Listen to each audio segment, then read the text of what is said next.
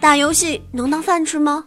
当然能，只是同在这个圈里混，电竞圈啊不不肉松饼圈的大神们用淘宝网店赚得盆满钵满，抱得美人归，而代练界的屌丝们却只能吞下几口泡面，揉一下布满血丝的眼睛，继续和另外一批代练摔得你死我活。也许你们会觉得。代练是一个不光彩的职业，它危害了游戏的公平性。被代练血虐过的举个手。但是，代练怎么了？代练也是有尊严的，他们的工作压力很大的，好吗？每天都要和其他的代练一较高下。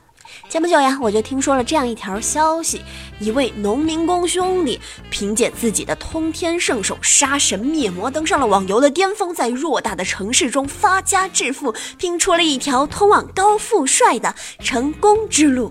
自古游戏是节操，每日一听长姿势。欢迎收听今天的早安游戏圈，我是环小英。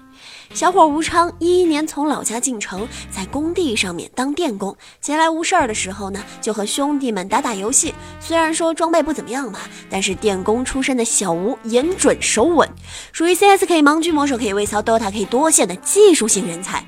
二零一二年，沉浸在游戏中的小吴受帮主之托，帮他打了一场大型的比赛。这一战，气吞山河，血流百里，异常的惨烈呀！最终。小吴还是凭借帮主优秀的装备和自身的技术，踏着无数玩家的尸体，赢得了冠军。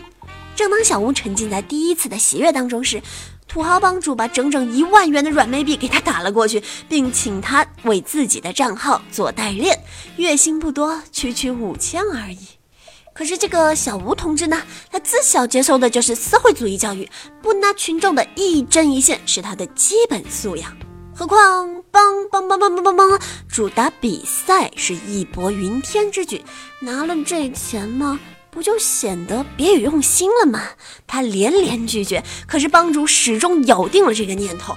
考虑到代练的收入确实不菲，小吴还是半推半就的啊，接受了这份新工作。和做电工相比呢，小吴的工资是翻身农奴把歌唱，一下子翻了两倍，所以在郊区租套房，再买台电脑，开始轰轰烈烈的代练事业了。小吴手法高明，态度认真，工作室越开越大，单子越来越多，叫上另外的两个兄弟一起干了起来。两年之后呢，他贷款买了套房子，房中有六台电脑，供几位兄弟同吃同喝同玩同寝。就这样呢，游戏换了一个又一个，小吴的月收入也逼近了三万元，算上各种比赛的奖金，年内买车不成问题了。再之后呢，他准备进军上海，拉上老家的一帮子兄弟，来一场农民工代练的疯。风搅雪，彻底成为老乡眼中的别人家的孩子啊。小心，我在游戏圈里摸爬滚打这么多年，我这火眼金睛一看呐，我建议小吴同学赶紧去开淘宝网店吧。别人卖富含防腐剂的肉松饼，你呢可以把老家的特产拿出来卖呀，那可是天然绝不含防腐剂的绿色食品呢。竞技类游戏，我认为呢是七分靠天赋，三分靠努力，而炉石传说可就不一样了。在这个游戏中呢，只要你付出了努力，就一定可以保持一个进步的速度。听说最近重楼天梯一直卡在十五级左右，被守门员踢来踢去，完全上不去了。他很是痛苦啊！哀家看他骨骼惊奇，天资聪慧，印堂外凸，一看就是个作死的奇才。请不要把你所有的套牌里面都加入周卓，活该你上不去。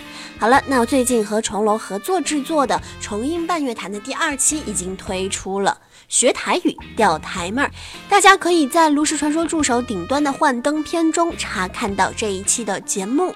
感谢大家的支持，我是主播环小英，我的新浪微博名称同样也是环小英。